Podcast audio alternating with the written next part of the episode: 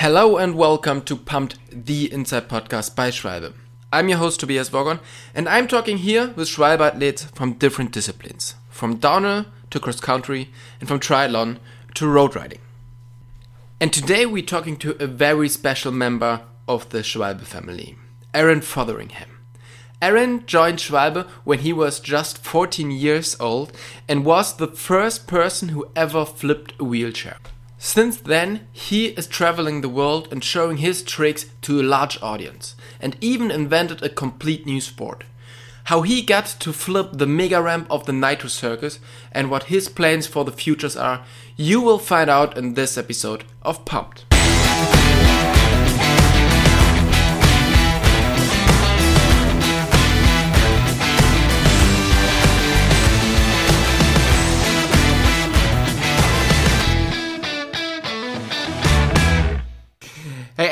Thank you so much for taking the time to do the podcast with us.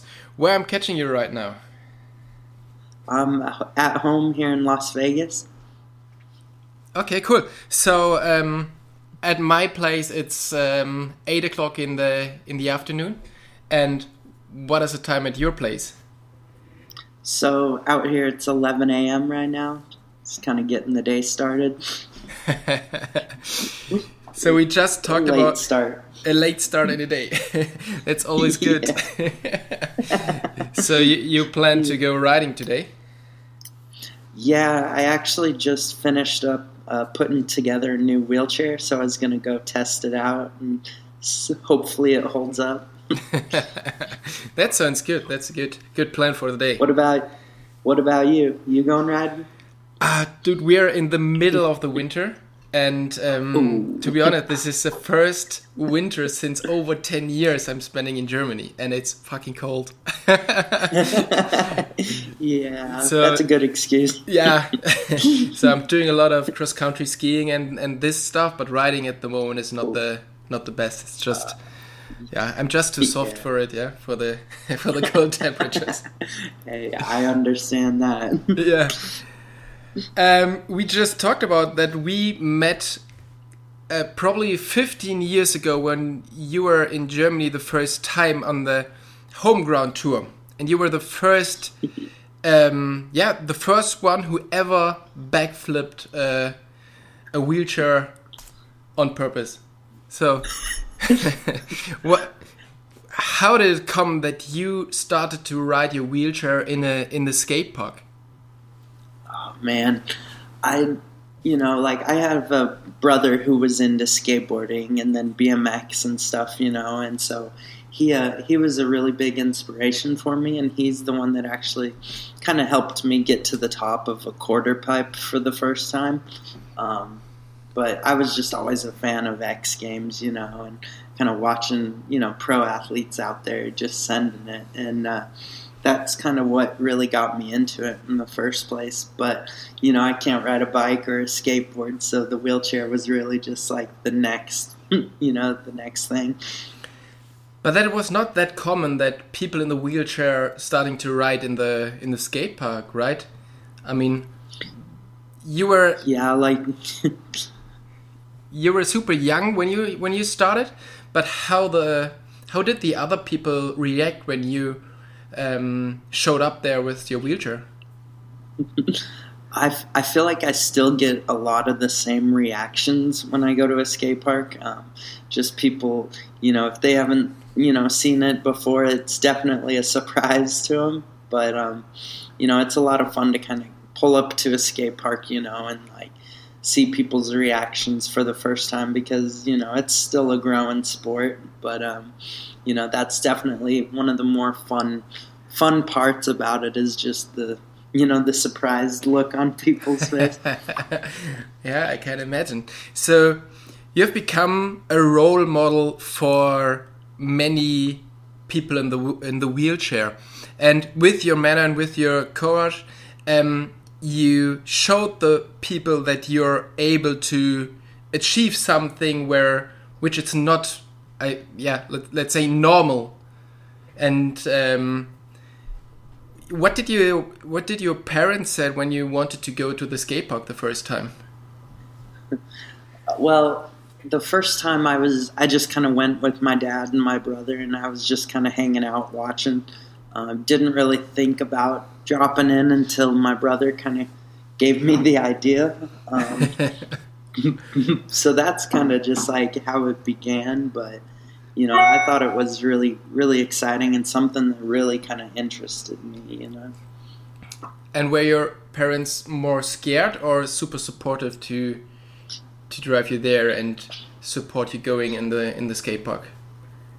Honestly, they were super supportive. Um, it surprises me when I think back on it. I'm like, wow, like they were very supportive, you know, and they, you know, they were nervous for sure, and especially when I'd have a bad crash, my mom would get super nervous. But um, you know, they kept cheering me on, and they they kind of knew that you know they needed to let me kind of explore this mm. path. You know, that's that's really great. Um, looking back, what would you recommend to children growing up in the wheelchair today? Um, I would probably say, you know, it's easy to kind of see the whole picture of something you want to do, you know, like a goal, and kind of let it discourage you because I feel like that was a big thing for me is like, you know, I'd have all these ideas, but then sometimes I would get like, you know, overwhelmed by, you know, thinking about the whole thing at once. And so I would say just maybe, you know, keep going step by step and, you know, just kind of focus on, you know, one thing at a time, you know, and, yeah. so, yeah, th- this is so great. So yesterday I watched on your Instagram account and saw that you're um, driving uh, racer cars and driving bigger um, off-road cars through the um, through the desert. It's so you really you're in, in enjoying everything. So so how comes that you're now driving these off-road cars? well, you know, I I guess I just have a thing for wheels, but um, you know, it you know when I was given the opportunity to kind of get into a razor and you know um, getting set up in the Ram Rebel is just like you know it just kind of makes sense, you know, because the wheelchair is a lot of fun to me, but you know when you get to the off road, it's it's a little bit more difficult. So you know, it's kind of nice to be able to trade in the wheelchair for some horsepower. um, you know, it's a lot of fun. But. It definitely looks like, yeah. So, do you have any plans to do it more often, or compete in uh, in races, or yeah, any any bigger bigger plans ahead? Um, that's something I've always like dreamed about is kind of getting more into the off road scene like that uh, I think I definitely have a ways to go. So right now, it's more of just a hobby and just something, you know, that's just something else I can, you know, get some air doing. Yeah. So yeah, I mean, I think you you really living in a in a perfect place for this off road kind of stuff. yeah, it's one of the perks of living in the desert, you know. Although I do have to say, we got some snow the other day you'd be proud. really? yeah, it was. It we got a good maybe inch, inch and a half in the in the driveway. Okay. So after the skate park tour you did in in Germany, you went to a German, uh, one of the biggest German TV shows, to TV Total, and then you even did a. Um, a German um, cinema movie. um, did did that change anything for you back home in the US? Uh, I mean, you know, that kind of was right at the beginning of my career, and I think that kind of pushed pushed me and kind of, you know, gave me a lot more publicity and kind of just got me out there more and got me doing things that I wasn't, you know, at that time comfortable doing, you know, but it was a lot of fun to be able to, you know, meet Stefan Raab and, you know, to be able to kind of just get out there and do something like that. It really made me feel, you know, like, wow, like, you know, this wheelchair's given me so many cool opportunities. And, um, you know, and then coming back home after doing that, like, um, it really got me kind of wanting to do more kind of like stuntman stuff. So I hmm since then I've done a few more like stuntman roles and kind of a little bit of acting here and there, but my tricks are better than my acting. so, so you're more the stunt, um, the stuntman than the than the actor. Uh, I, yeah, I I'm better at crashing. So then you went on the road with the Nitro Circus crew for a couple of years. How did you get involved with these guys? I mean, did Travis Pastrana just called you, or how this how does this work? Man, so I uh, I actually got um, they contacted me through my website, and they you know one of the producers was talking, and he's like, "Hey, we'd love to have you come try out for one of our tours," you know, and um. I was freaking out because I was a big fan of Nitro Circus, you know, before they reached out, and then I just like lost my mind when they came to me. Um, and that's kind of how it started. They brought me out to practice for the first time, and they gave me a shot on a on a mega ramp, you know, uh, whereas no one would let me, you know, ride their mega ramps before because they're, you know, worried about liability and stuff like that. But um, yeah, Travis really gave me the opportunity to get some big air. and then, how many years or how many shows did you? Um, yeah, in how many shows did you compete with the with the Nitro Circus crew?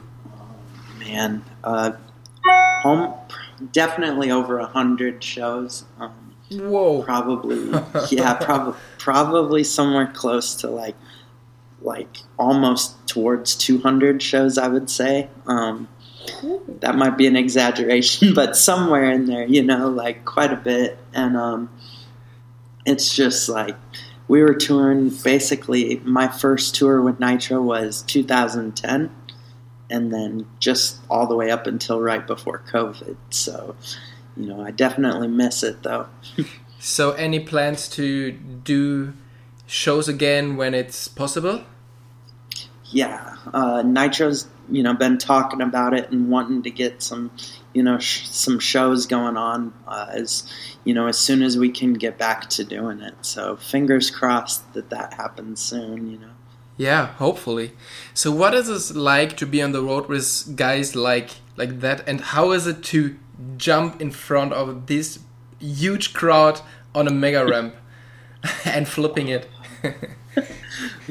Um, man, the energy is just unreal. I'm I'm sure you can relate. It's just like you know, it's it just pumps you up so much, and you know the the ramp is terrifying, but then when you have the crowd there screaming, you know, it just it makes you do sketchy things, and um, it was you know some of the most fun I've ever had is just you know on those nitro tours, you know.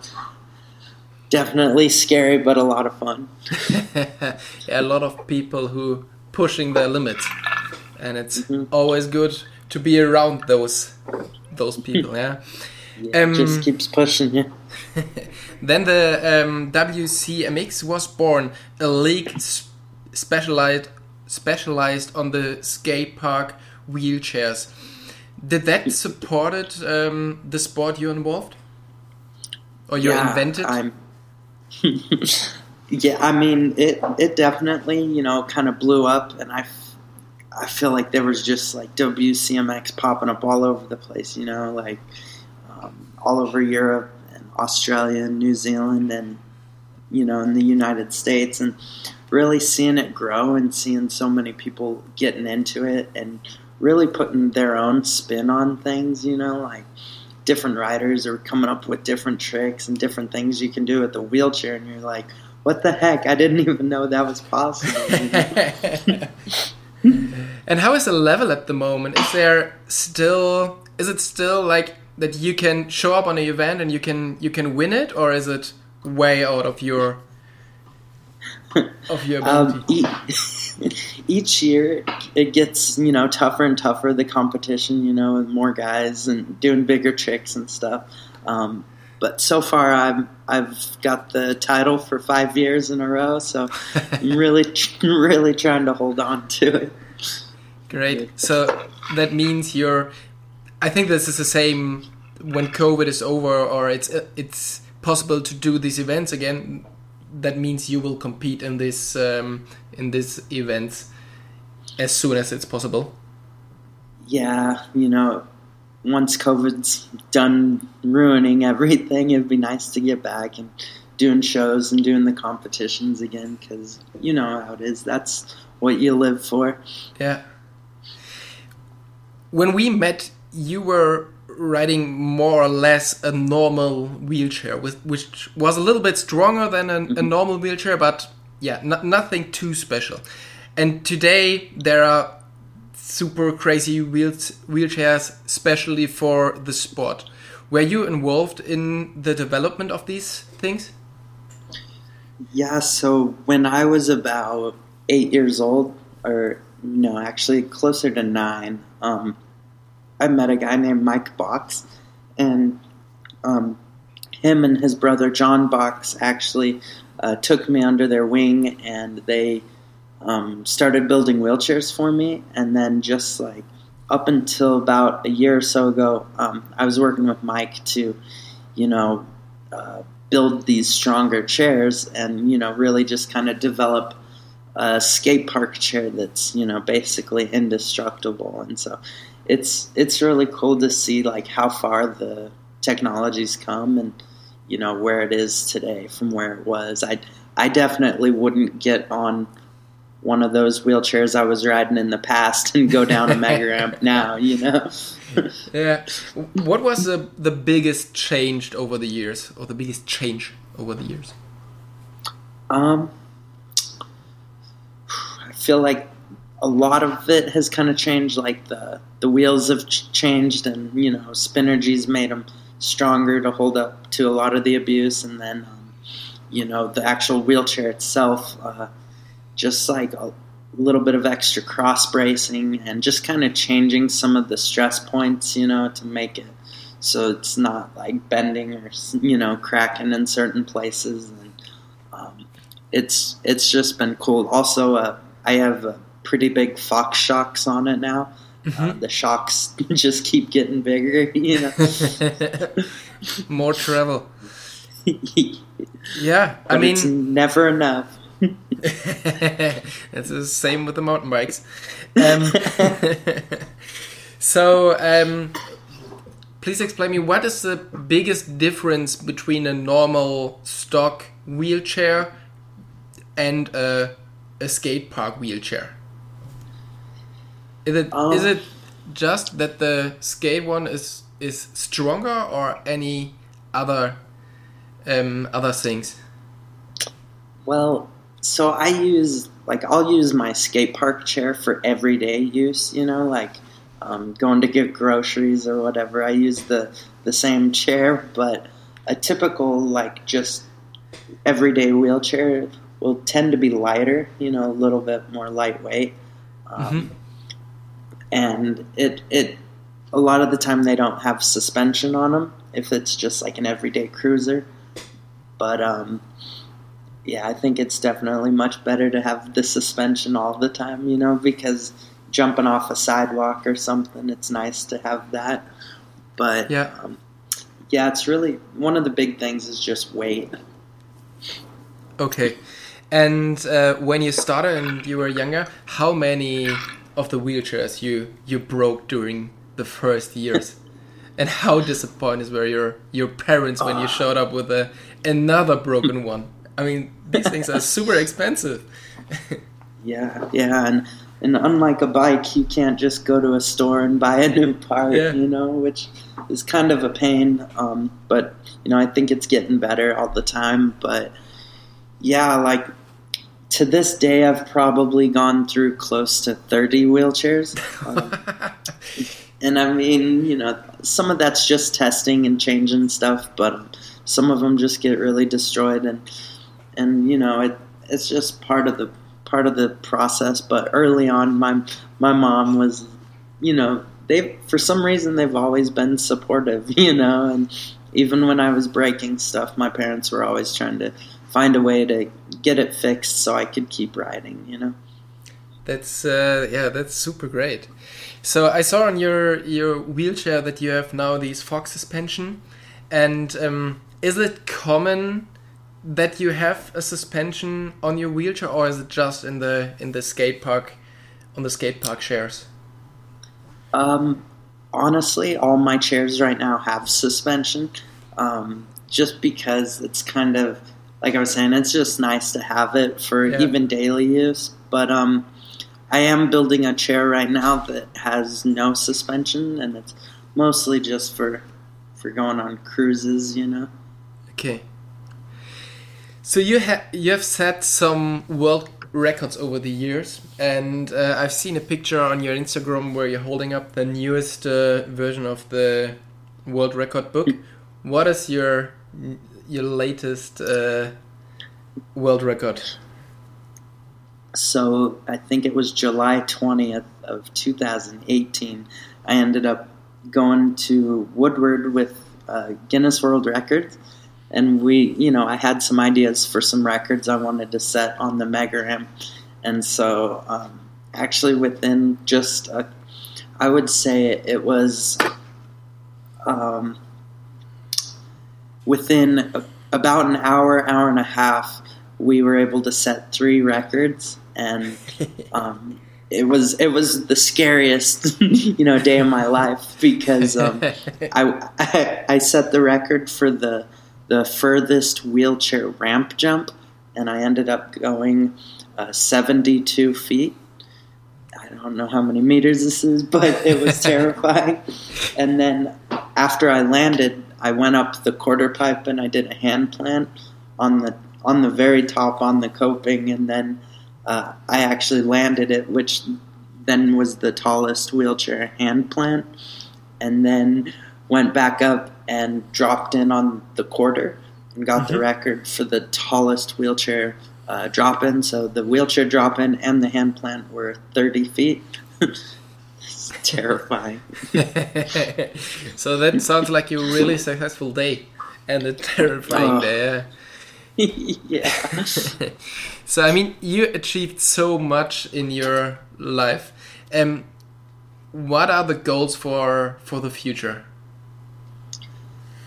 Man, so uh, one of my main goals right now is to get better at building chairs. Um, I've been spending a lot of this COVID time uh, learning how to build wheelchairs and you know trying to make them a little bit better and changing some things here and there. And so I want to be able to build a chair that can go faster and you know kind of handle bigger jumps a little bit better and maybe start doing some dirt stuff. Okay. And um, any ideas or any plans to build up your own wheelchair company where you can sell these these chairs to different or to other people? You know, that's definitely something I've been thinking about. Um, and, you know, one day I think it would be awesome to get to that point. I'm definitely not there yet, but um, working towards it. And, you know, right now it's kind of just like something I do as a hobby, something to help me out. But I definitely would like to get to the point where I can help other people get in a chair so they can send it. That's great. Aaron, thanks a lot for your time. Um, I wish you all the best for for the future, and um, hopefully you will be able to to go on on the road with the Nitro Circus people soon again, and uh, yeah, achieve some some more world records. So thanks a lot for your time, and hopefully we will we will talk soon for the for the podcast again. Yeah, you're the man. Thank you for having me on. And hey, maybe if we do a nitro show out there, you can come ride the ramp with us. I'm, I think I will be a little bit too scared for that, but um, I will. I will come and uh, and watch definitely. Sounds good. Thanks. Bye bye. Thank you, Toby.